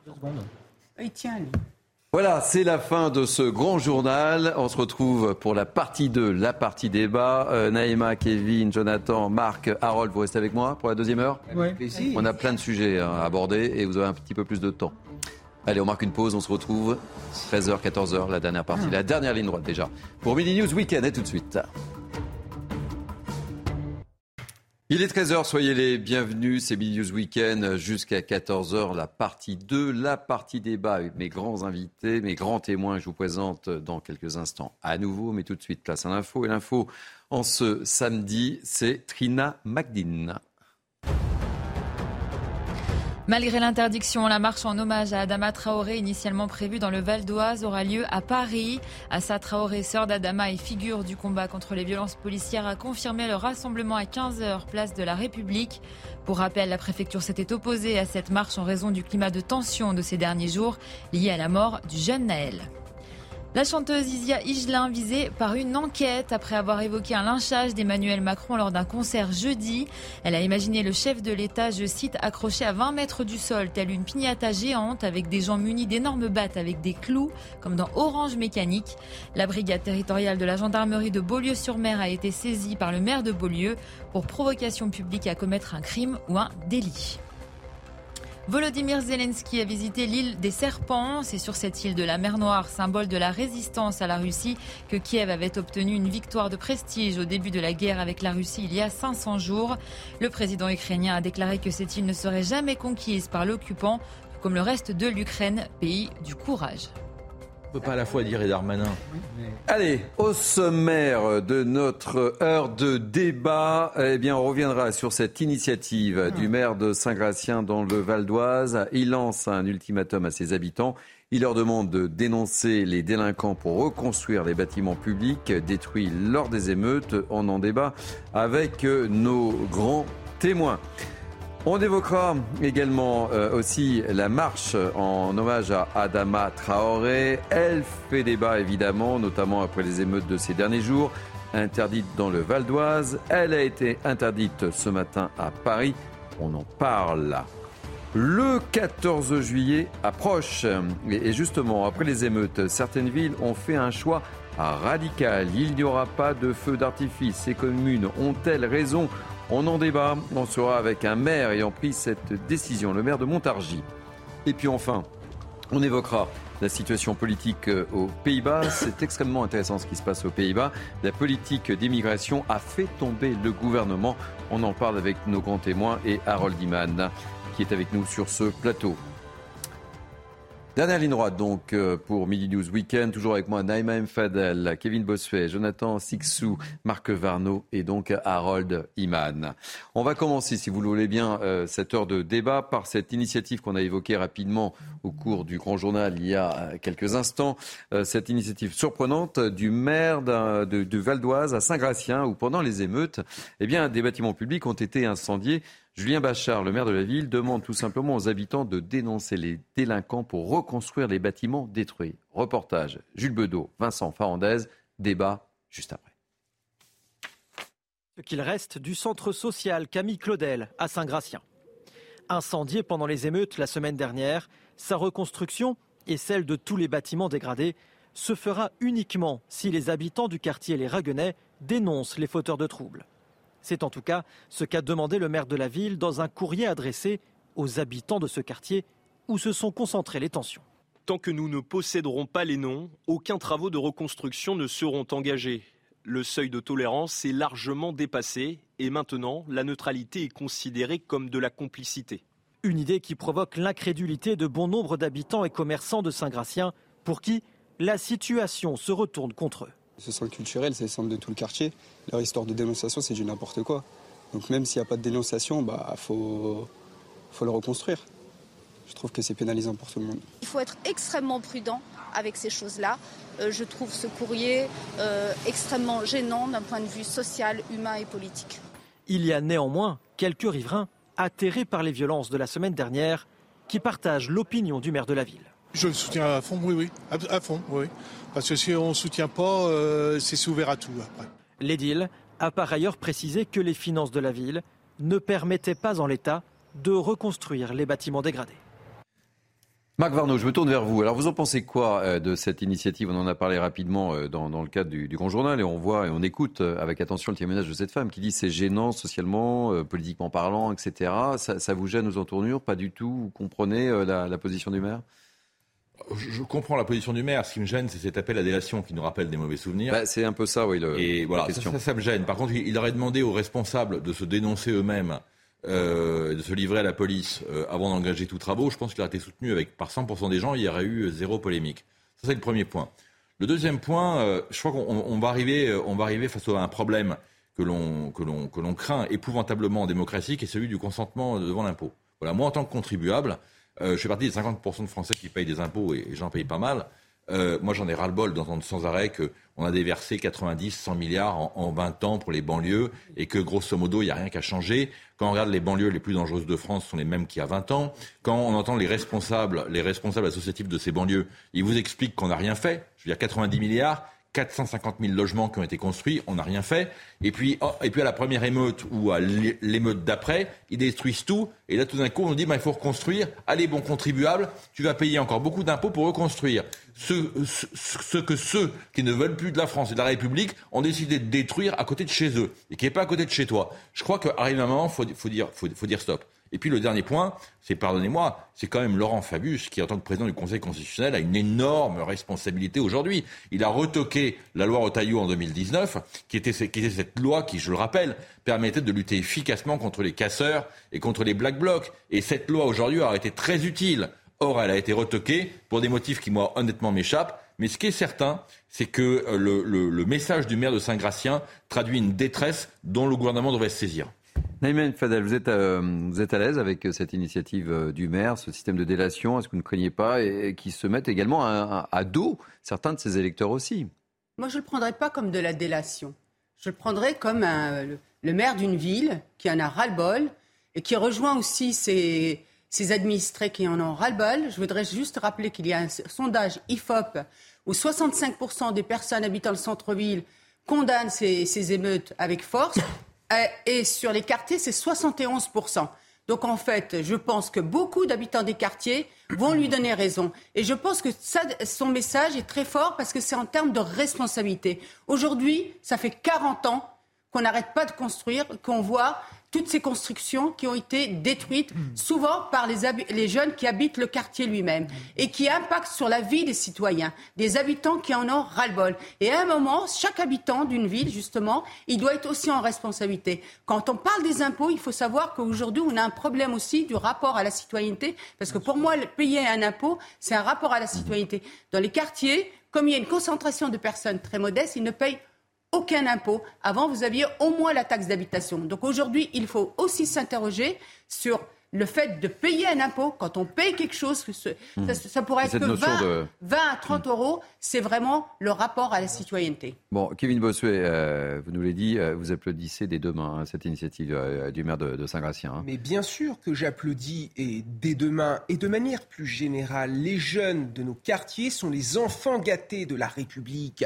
Je sais, j'y enseigne, il y a beaucoup d'argent, il y a beaucoup d'infrastructures, on a des moyens au sein des collèges et des lycées de région région parisienne qu'on n'a pas ailleurs. Et regardez ce qui se passe à côté en campagne. Vous avez une jeunesse rurale assez déshéritée qui vit dans la pauvreté, parfois dans l'isolement. Dès qu'il y a un petit centre communal, dès qu'il y a un terrain de foot, on y prend soin tout simplement parce que ça va de soi, parce que c'est l'éducation, parce que derrière, il y a véritablement cette valeur de l'argent, cette valeur du sacrifice par l'argent qui est respectée. Donc à un moment donné, j'entends Marc qui parle de délation, mais je pense qu'on n'est pas là-dedans ici. On est dans du civisme. À partir du mais ça peut être perçu comme ça aussi. Ça hein. peut être, ça peut être perçu comme ça. Mais à partir du moment où il y en a qui agissent mal, il faut les dénoncer. Ça ne me choque pas parce que les délinquants dans nos banlieues prospèrent parce qu'il y a cette loi du silence, c'est-à-dire que les habitants vivent avec les délinquants. Souvent, ils ne disent rien, soit par peur ou soit par complicité. Il faut en finir avec ça. Si les policiers pouvaient être aidés par les habitants, on n'en serait sans doute pas là. Il prend des risques quand même, ce maire. On a vu, hein, les exemples ont été malheureusement nombreux, mais il prend un risque énorme euh, en agissant de la sorte. Hein. Il, prend un risque, mais euh, cela révèle ce que, ce que, je vous disais il y a quelques instants, c'est que ça, c'est le reflet aussi euh, d'un sentiment de, de de, perte un peu de, des, repères mhm. habituels de la vie politique, d'un responsable politique, même de la vie locale, montre quoi? Que le pouvoir euh, est un peu perdu. Euh, et donc, il en appelle à la responsabilité des citoyens, il en appelle euh, aux bonnes âmes, il en appelle aux bonnes volontés, sans pouvoir avoir de par, par devers lui mhm. les armes habituelles euh, les éléments habituels qui permettent à un pouvoir légitime, à un pouvoir euh, démocratique, euh, de se faire respecter et d'appliquer les lois. On voit là que tout vole en éclats. On voit qu'il y a une, proportion parfois très importante dans certains quartiers d'individus qui ne respectent aucune loi. Et ça devient problématique pour l'honnête citoyen qui, même s'il dénonçait son, son, son, voisin de palier, ça ne changerait malheureusement pas grand-chose. J'ajoute que bien souvent, ces quartiers dits populaires ne sont pas des quartiers pauvres. Euh, comme l'a rappelé Kevin, des milliards sont, déversés depuis euh, des, décennies. Euh, On voit ce que ça donne à Marseille. Hein. On voit ce que ça donne à Marseille. Il y a une banqueroute totale de la politique de la ville depuis une quarantaine d'années qui s'ajoute à, qui se double d'un discours victimaire, un discours de l'excuse, qui, que, qui ne fait que le lit de, la, de la situation dans laquelle nous nous trouvons. Et ça n'est que le début, malheureusement. pardon de, jouer les Cassandres, mais c'est une, une, réalité, on le voit bien. Et j'ajoute un dernier point, c'est la France périphérique, celle des gens qui se lèvent pour aller bosser, qui est mise au banc une nouvelle fois, parce que les milliards, ils vont être reversés encore une fois. Ça nous a été dit par le mmh. gouvernement il y a quelques jours. On va reconstruire j'ai une pensée, euh, et je me souviens d'Emmanuel Macron devant Notre-Dame en flammes, nous disant qu'il allait la reconstruire encore plus belle encore. Donc effectivement, nos banlieues vont être encore plus belles encore. Allez, très, rapidement sur le sujet, Kevin, Marc et, Naïma. Moi, je suis d'accord avec Jonathan et j'en ai marre d'entendre depuis quelques jours que s'il y a eu des émeutes, c'est parce qu'on n'a pas fait assez de social. J'ai l'impression que c'est un retour en arrière, un, un retour après les émeutes de 2005. La raison, c'est que le problème est identitaire. Mmh. Vous avez des gens qui n'aiment pas la France. Donc quand vous n'aimez pas le pays dans lequel vous êtes, vous ne respectez pas euh, ce pays. Donc vous cassez, vous faites ce que vous voulez. Vous êtes en effet dans une forme de destruction de ce que vous haïssez. Et je plains Emmanuel Macron qui ne semble pas avoir compris ce qui se passait sur notre territoire. La vérité, c'est que le logiciel idéologique de M. Macron est complètement déphasé. Il a un logiciel des années 80, alors que le problème identitaire. Il faut le marteler, sinon on n'en sortira jamais. Allez, rapidement sur le, sujet. Marc et, Naïma. Euh, d'accord sur le problème identitaire, c'est un des problèmes à résoudre, mais moi je crois que ça révèle, encore une fois, comme dans les problèmes de l'éducation, euh, comme dans les problèmes de la santé, cette espèce d'obsession qu'on a en France de non-gestion. C'est-à-dire que ça fait 40 ans que l'on déverse des milliards partout sans jamais gérer. On n'a pas de problème avec les syndicats, on n'a pas de problème avec les maires, on n'a pas de problème avec les collectivités publiques, et on gère rien. Il y a d'autres pays, on en parle souvent, comme le Danemark, qui eux ont pris le problème à bras le corps. Qu'est-ce qu'ils font Quand il y a une banlieue difficile, ils la rasent ils la reconstruisent. Alors si on avait dépensé 90 milliards pour raser la moitié des quartiers qui posent des problèmes en France et on les avait reconstruits, on n'y serait peut-être pas là aujourd'hui. Sauf que c'est pas du tout ça qu'on a fait. On a déversé beaucoup d'argent à des gens qui sont incapables de le gérer et encore une fois, tant qu'on ne gérera pas les choses, on n'a pas besoin d'argent en France. L'argent, on en dépense beaucoup plus que n'importe quel autre pays et on a beaucoup plus d'impôts. Ce qu'on a besoin, c'est de gérer les choses. Et la gestion, c'est vraiment le tabou absolu chez nos gouvernements. Il faut gérer. Le mot de la fin sur le sujet, puisqu'ensuite on, va parler d'Adama euh, Traoré. La non-gestion, moi je l'ai écrit dans mon livre qui est sorti en 2017 et tout ça devrait faire d'excellents français. Je fais l'état des lieux de la politique de la vie. Et effectivement, il n'y a pas de gestion, il n'y a pas de contrôle. On a déversé de l'argent sans vraiment contrôler et on n'a pas pris garde euh, aux politiques publiques qui ont euh, dérivé vers euh, effectivement un enclavement de, ces quartiers et du coup ben, de, plus aucun lien avec le reste de la ville. Donc un, le problème est effectivement identitaire, mais je poserai la question est-ce que la France aujourd'hui transmet ce qu'elle est est-ce qu'elle fait cette transmission de sa culture, de son patrimoine, de son histoire, etc. Deux, je pense que le problème, c'est la parentalité. Je l'ai dit à plusieurs reprises. Il faut responsabiliser les parents. Les parents doivent élever leurs enfants, s'en occuper. Sinon, effectivement, suspension des allocations familiales. Trois, arrêter cette politique de la ville qui crée, des, des quartiers à part et donc des identités à part. Alors on va changer de sujet. Il sera intéressant de, voir si euh, cette initiative du, maire de, Saint-Gratien euh, fait boule de neige et si euh, d'autres maires auront le courage de prendre une telle initiative. Alors l'autre sujet sur lequel j'aimerais vous faire réagir avant la pause de, ce mini news week-end, c'est cette marche, ces rassemblements pour Adama euh, Traoré, dont on va beaucoup parler, me semble-t-il, aujourd'hui.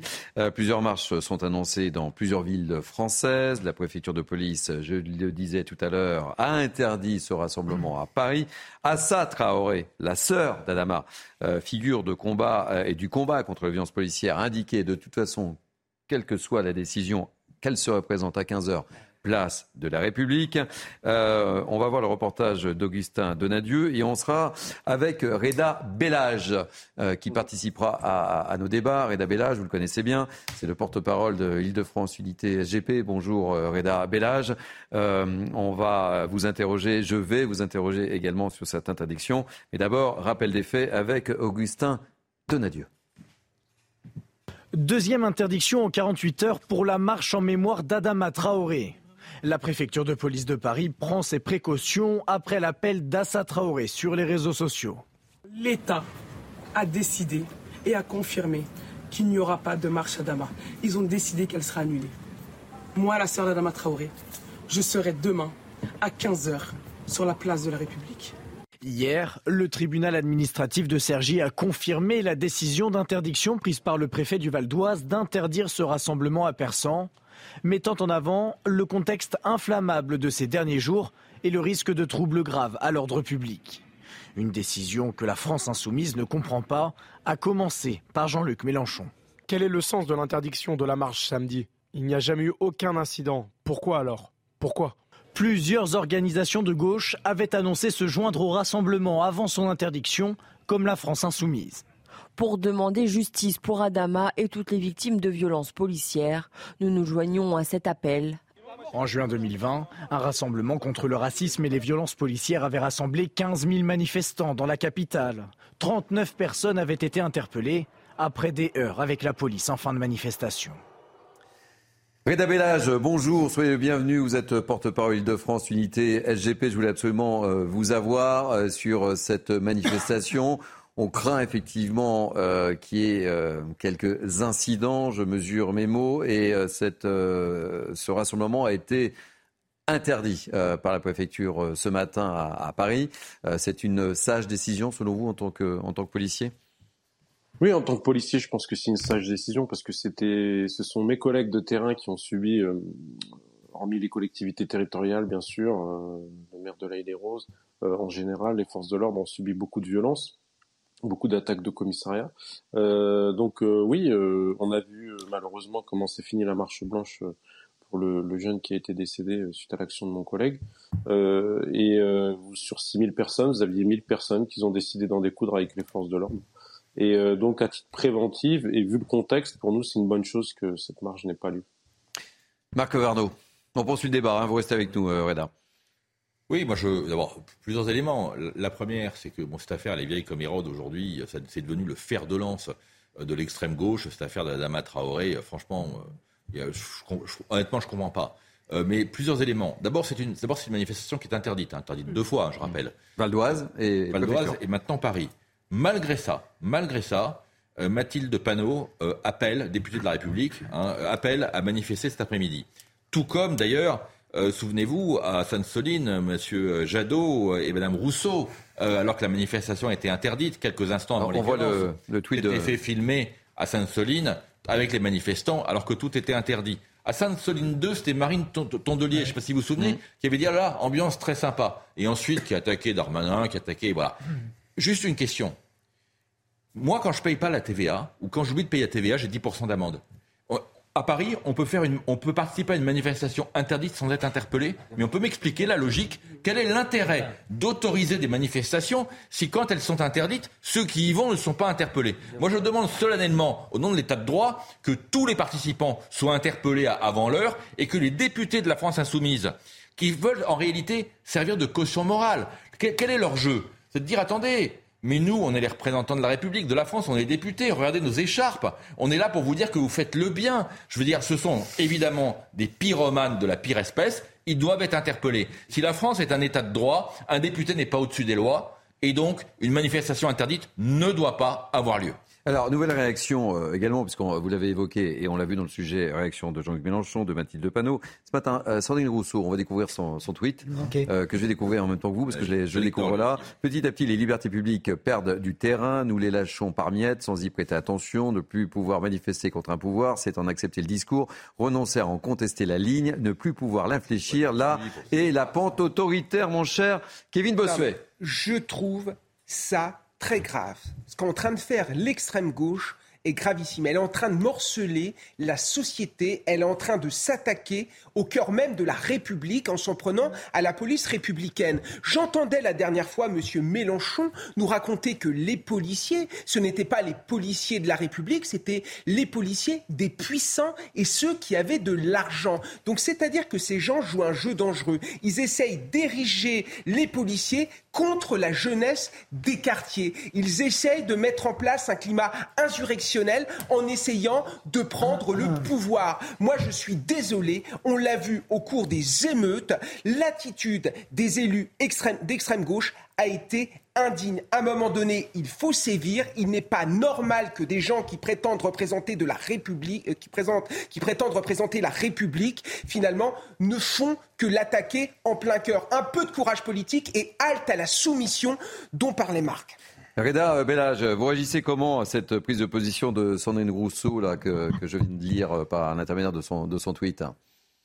Bah, écoutez, euh, on a un peu toujours de frustration, déception, parce que j'aurais, j'aurais espéré qu'après tout ce qui s'est passé depuis une semaine, après que tous les, les Français ou que tous les politiciens aient vu en fait ce que subissent dans certains quartiers, même s'il n'y avait pas que des jeunes de quartier, dans certains quartiers, ce que subissent les forces de l'ordre, les polices municipales et les élus locaux, j'aurais pensé que on aurait droit à des à des, des propos un peu plus mesurés, parce que ces gens sont élus de manière législative par rapport aux, règles républicaines. Par contre, eux ne veulent pas respecter euh, les règles en fait, et en fait, ils sont prêts à exposer euh, des personnes qui veulent manifester, enfin, ou se rassembler ou faire une marche par, pour commémorer un décès.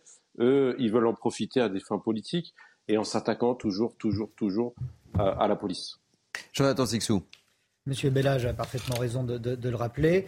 Le message est clair de la part de, de la famille Traoré et de ses soutiens pas de justice, pas de paix. Or, euh, tu le rappelais tout à l'heure, la justice est passée. Elle a, et a auprès de nombreuses années de, euh, de, procédures. Et euh, qu'a-t-elle dit la, justice? Elle a totalement blanchi les policiers mis en cause, qui ont dû déménager, etc. Parce que grâce à, la pression de la sœur Traoré, leur vie était en danger. Qu'elle a réussi à faire quasiment changer tous les flics de, de sa ville à cause de, cela. et elle en a fait un business florissant. Allez sur le site Justice pour Adam tous les t-shirts que vous voyez là sont vendus entre 15 et 20 euros. Vous pouvez acheter aussi un sweat à capuche, Thierry, si vous le souhaitez. Ça va vous coûter, euh, de ça va vous coûter 35 euros. Et tout cela, euh, à la moindre occasion, vous voyez que tout le monde est obligé d'en acheter pour euh, pavoiser. On en a vu aussi lors de la pseudo-marche blanche il y a une semaine après la, mort de Noël. On voit bien, avec ce, discours, pas de justice, pas de paix, elle s'oppose, euh, il s'oppose à notre justice, il s'oppose à ce que nous sommes, il s'oppose à ce que nous représentons, et la justice n'est pas un détail, n'est pas euh, la moindre de nos juridictions. C'est euh, proprement scandaleux que un tel message soit soutenu par des élus de la République je me rassure comme je peux. Dans le dernier sondage euh, sur la, confiance faite aux politiques, Sandrine Rousseau arrivait triomphalement dernière, et dernière, avec moins de 2%. Très, euh, alors, très rapidement, euh, Marc, parce qu'on va partir en, pause pub et on parlera du 14 juillet dans les communes. Hein. Très rapidement sur le sujet. Je crois que dans le cadre de cette manifestation Traoré, on a la totalité de l'écosystème euh, qui est en, de d'extrême gauche qui est en place. Mmh. On a euh, d'un côté les avocats spécialisés dans la, dans la déstabilisation de la République, hein. euh, maître euh, Ari Alimi et surtout monsieur Yassine Bouzou, c'est celui qui a défendu le gang des barbares, la famille mmh. de Naël aujourd'hui, Traoré, etc. Ce sont des gens qui sont bien rodés à ce type de manipulation. Sur une chaîne concurrente qu'on ne citera pas, LFI à porte ouverte et est présente en permanence malgré le fait que dans les derniers sondages, ils représentent que 8% des Français. 8% des Français, là, filles aujourd'hui. 8%. Malgré ça, ils ont une présence sur certaines chaînes de télévision qui est permanente. On peut quand même se poser un certain nombre de questions. Voilà. Donc cette manifestation Traoré, c'est, et ça regroupe tout ce que la France a de pire aujourd'hui. Et M. Darmanin serait bien inspiré de s'en occuper.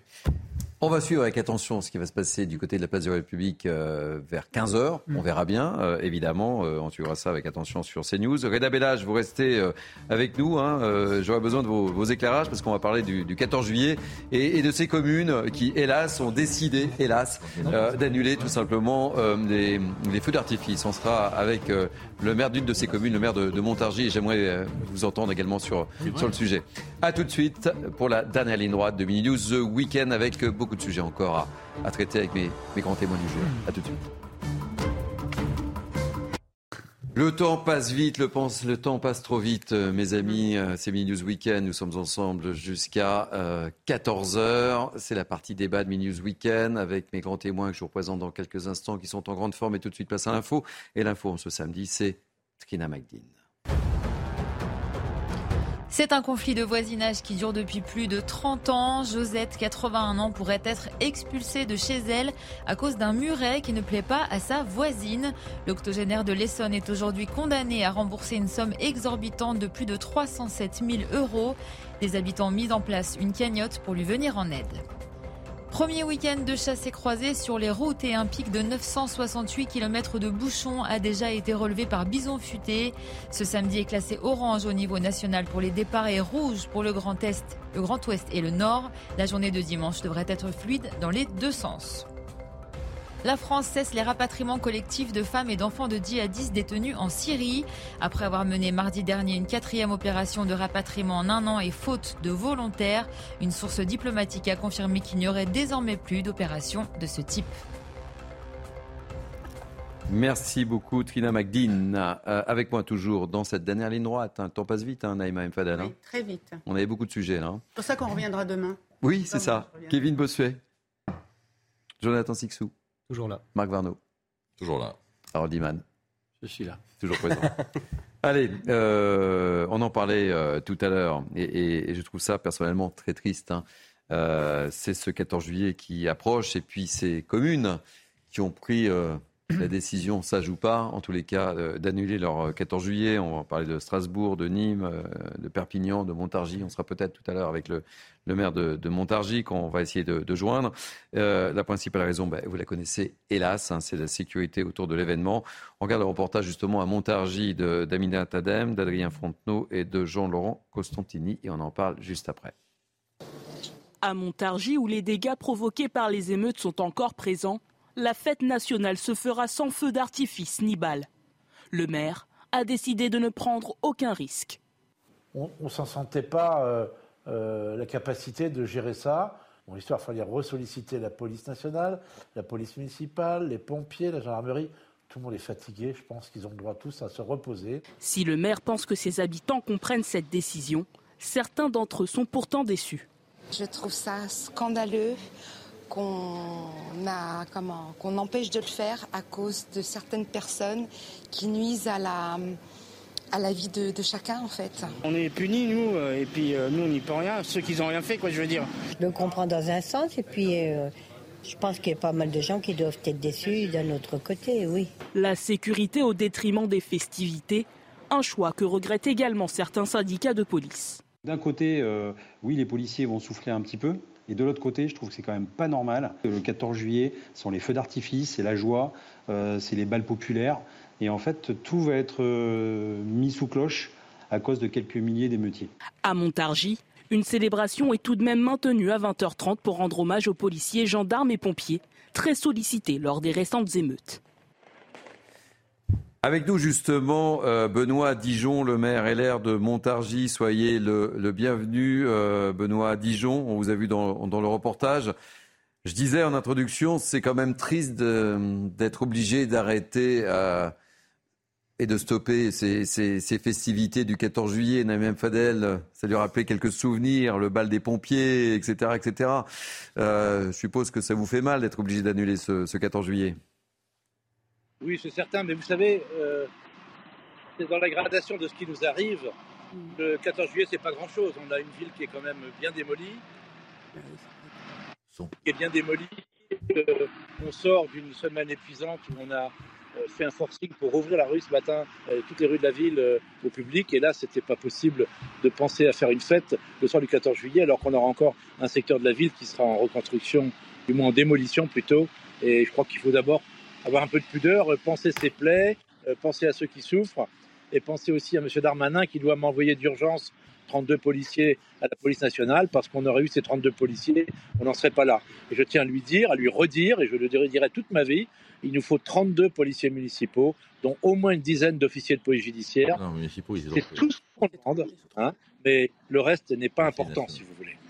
Euh, c'était une promesse euh, écrite, ces 32 euh, policiers. C'est, on parle de quoi Policiers Nationaux. Nationaux, hein, c'est bien ça, ce que vous avez dit, municipaux. C'est 32 policiers. C'est une promesse et, vous n'avez pas de réponse. Il y a une promesse d'une part, chaque année nous en remettent, et, on est passé de 122 à 90 en quelques années pour une zone police qui est de 47 000 habitants. C'est pas possible de tenir une ville comme ça avec euh, toute la, diversité que nous avons à Montargis. On peut pas se tenir avec. Le soir de l'émeute, on avait 25 policiers municipaux nationaux, 10 municipaux et 10 gendarmes. Hein.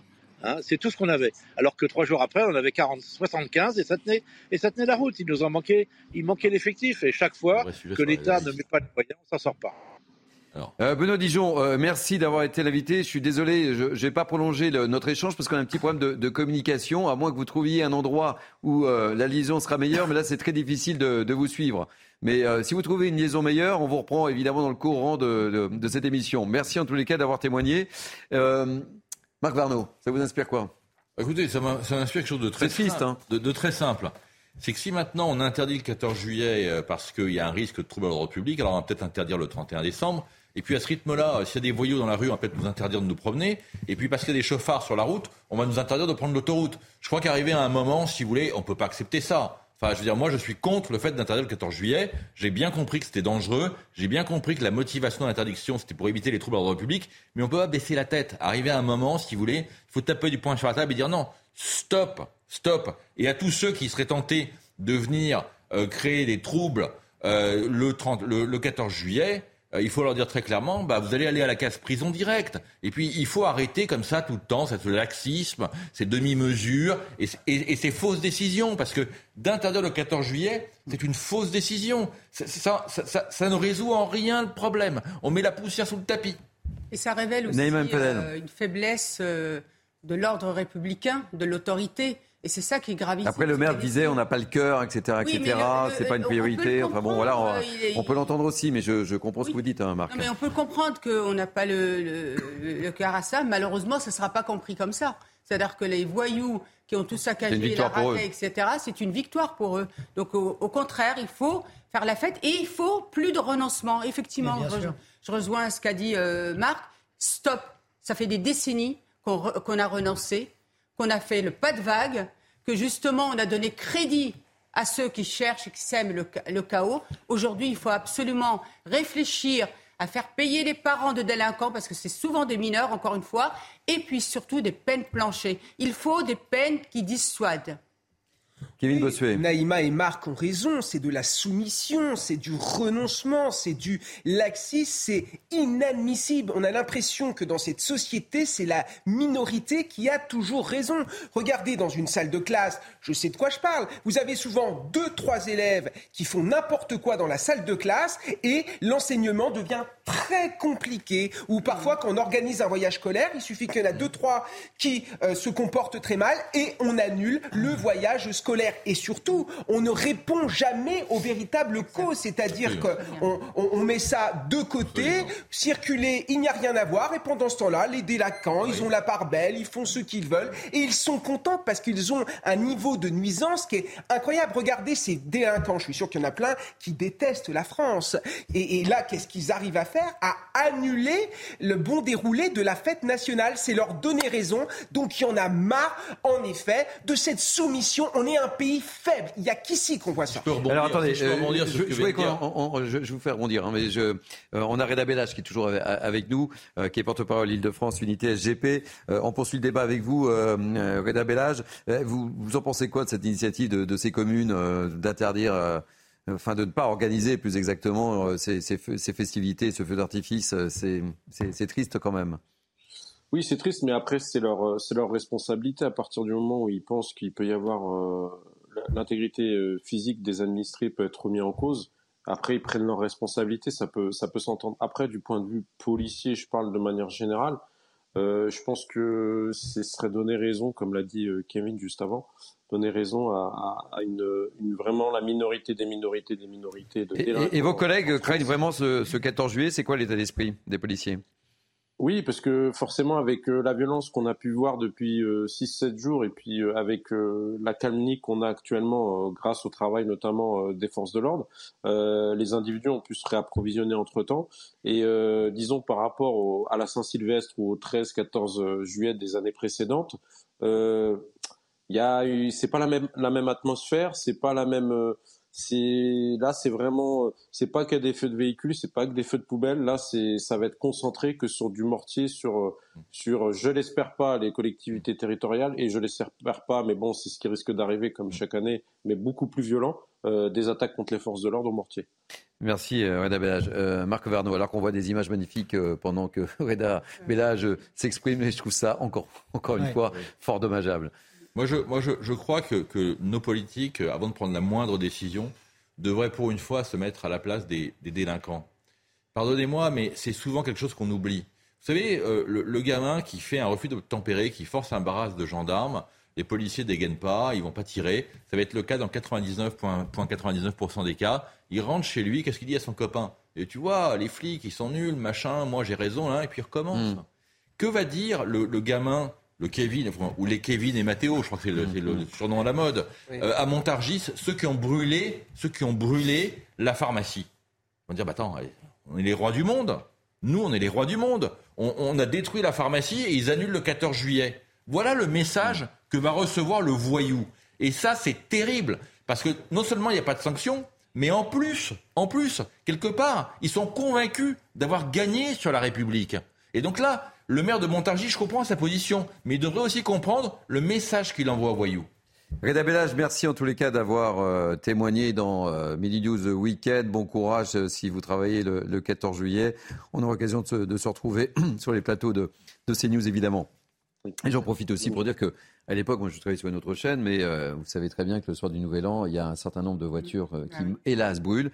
Et on avait décidé de ne plus donner de chiffres évidemment, parce qu'il y avait une espèce de challenge à chaque fois qui s'établissait. Excellent, excellent exemple qui rejoint ce que je disais tout à l'heure. Il se trouve qu'on a une loi, la loi Wartman, qui a été faite en 2008, pour indemniser les gens qui avaient leur voiture qui était brûlée le 31 décembre. Voilà, on a trouvé ça très bien. On avait juste oublié que ça allait pousser certains à brûler leur propre voiture pour se faire rembourser. Allez, on, termine, et, c'est important. Le dernier sujet, il nous reste quasiment euh, 4 minutes sur ce qui se passe euh, aux, Pays-Bas. Euh, je voudrais qu'on euh, évoque cette situation et qu'on regarde le, le sujet de Sarah Varny. On en parle juste après. Il aura été le Premier ministre à avoir tenu le plus longtemps place dans l'histoire des Pays-Bas. Mais hier soir, après plusieurs jours de discussions houleuses autour de la politique d'accueil des réfugiés, Mark Rutte a fini par remettre sa démission au roi. Ce soir, nous sommes malheureusement parvenus à la conclusion que les différends étaient insurmontables. Pour cette raison, je vais prochainement présenter ma démission au roi au nom de tout le gouvernement. Le gouvernement de coalition avait dû faire face l'an dernier à un scandale lié à sa gestion des centres d'accueil de réfugiés surpeuplés où un bébé est notamment décédé. En réaction, le Premier ministre avait décidé de s'attaquer au problème et exigeait des trois autres partis de la coalition au pouvoir d'instaurer un quota du nombre d'enfants pouvant obtenir l'asile aux Pays-Bas. Les réfugiés déjà établis dans le pays ne seraient plus autorisés à y être rejoints par leurs enfants si le quota mensuel de 200 enfants était déjà atteint. Une proposition rejetée par ses partenaires. Le Premier ministre doit aujourd'hui s'entretenir avec le roi de la chute de son gouvernement. Et les Néerlandais devraient être appelés aux urnes en novembre pour des élections législatives anticipées. Alors Lima, je voulais que vous soyez avec nous sur, sur ce plateau pour nous éclairer. Pourquoi la situation a, a dégénéré à ce point et est-elle aussi critique aux Pays-Bas? Alors il y, a un problème de minorité raciale aux, aux Pays-Bas dont on parle assez peu mais qui remonte de temps à autre. Et voilà sa dernière manifestation, parce qu'on on reçoit beaucoup, beaucoup de réfugiés euh, aux Pays-Bas. Euh, il y a du regroupement familial, il y a beaucoup de gens qui euh, se disent réfugiés, qui sont surtout des migrants économiques.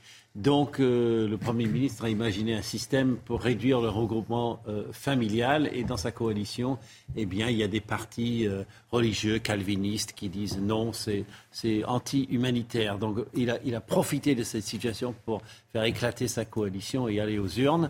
Donc, en fait, c'est une espèce de réaction. Il n'est pas tombé devant cette opposition, il est en train d'essayer de l'écraser. Jonathan Sixou, euh, c'est important ce qui se passe aux Pays-Bas, hein, pays voisins. C'est très important à, à, différents égards, et notamment parce que depuis quelque temps désormais, les pays du Nord, au sens large, euh, sont à, à, scruter pour leur politique migratoire, dans un sens comme dans l'autre. Je m'explique en, en, deux mots. Dans un sens parce qu'ils ont été euh, à la pointe, il y a plusieurs années de ça, de la porte ouverte euh, à, aux, aux tout venants, et non pas uniquement à des réfugiés venant de de, de, pays en guerre, euh, donc une immigration de masse qui a eu des conséquences euh, sociales dramatiques pour les arrivants eux-mêmes, pour les immigrés eux-mêmes et évidemment pour les populations euh, locales ils sont en train de faire marche arrière, et c'est l'autre sens euh, qui est à, scruter aussi, c'est de voir ce que font les Danois, de voir ce que font les Suédois. Euh, et ils n'y vont pas par le dos de la cuillère. Avec la même aisance euh, qu'ils ont accueilli tous ces gens, eh bien, ils, ils serrent la vis. Et c'est très intéressant de voir, parce que là, aux Pays-Bas, c'est pas la fin de la politique migratoire, c'est une histoire bassement politique. Hein. Et donc, le, Premier ministre en question, c'est un vieux roublard, ça fait 10 ou 12 ans qu'il est au pouvoir. Il avait mis près de huit mois à ficeler sa coalition qui vient de s'effondrer. Donc il n'a pas peur de, il n'a mmh. pas peur des tractations. Je pense que il va y avoir des tractations politiques, mais le fond de la question, elle, elle est clairement pliée pour, euh, euh, pour ces gens-là. Merci beaucoup de votre éclairage, mon cher Jonathan Sixou. Ainsi se termine ce Mini News Week-end. Le temps est passé excessivement vite. Je voulais qu'on parle des 100 jours. On n'en a pas parlé. On en parlera peut-être demain. On ne peut pas tout aborder. Le 14 juillet. Hein, oui, c'est vrai que le 14 juillet. Merci Naïm Fadel. Merci Kevin Bossuet. Euh, merci Jonathan. Merci. merci. Marc. Merci Harold Diman. J'étais ravi de vous retrouver après ces longues vacances que vous avez pu prendre. Vous avez pris trop de vacances, vous, je trouve. Hein. Euh, merci euh, de votre écoute et de votre fidélité. Je voulais remercier mon fidèle François Epp qui me parle à l'oreillette, qui me gronde quand je dépasse. Euh, Cynthia Pina, Alexis euh, Ducourou, euh, Anne-Isabelle Tollet, que je n'oublie pas. Merci à la programmation. Jacques Sanchez, Lisa de Bernard. Merci aux équipes en régie. Merci à la réalisation. C'était super Baudrey. Vous pouvez revivre cette émission sur notre site cnews.fr. Tout de suite, c'est la parole au français, non pas avec Barbara, Barbara Klein, mais avec Elodie Huchard. L'excellente Elodie Huchard. L'excellente Elodie Huchard. Ça, c'est du teasing. J'espère qu'elle vous regarde. Et nous regarde, j'en suis sûr. Je vous souhaite une très belle journée. Moi, je vous donne rendez-vous à demain pour Billy News, week-end, dimanche. Bye bye. Merci. Merci Thierry. Merci Thierry. Merci Thierry. Planning for your next trip? Elevate your travel style with Quince. Quince has all the jet setting essentials you'll want for your next getaway, like European linen, premium luggage options, buttery soft Italian leather bags, and so much more. And is all priced at 50 to 80% less than similar brands. Plus, Quince only works with factories that use safe and ethical manufacturing practices. Pack your bags with high-quality essentials you'll be wearing for vacations to come with Quince. Go to quince.com slash pack for free shipping and 365-day returns.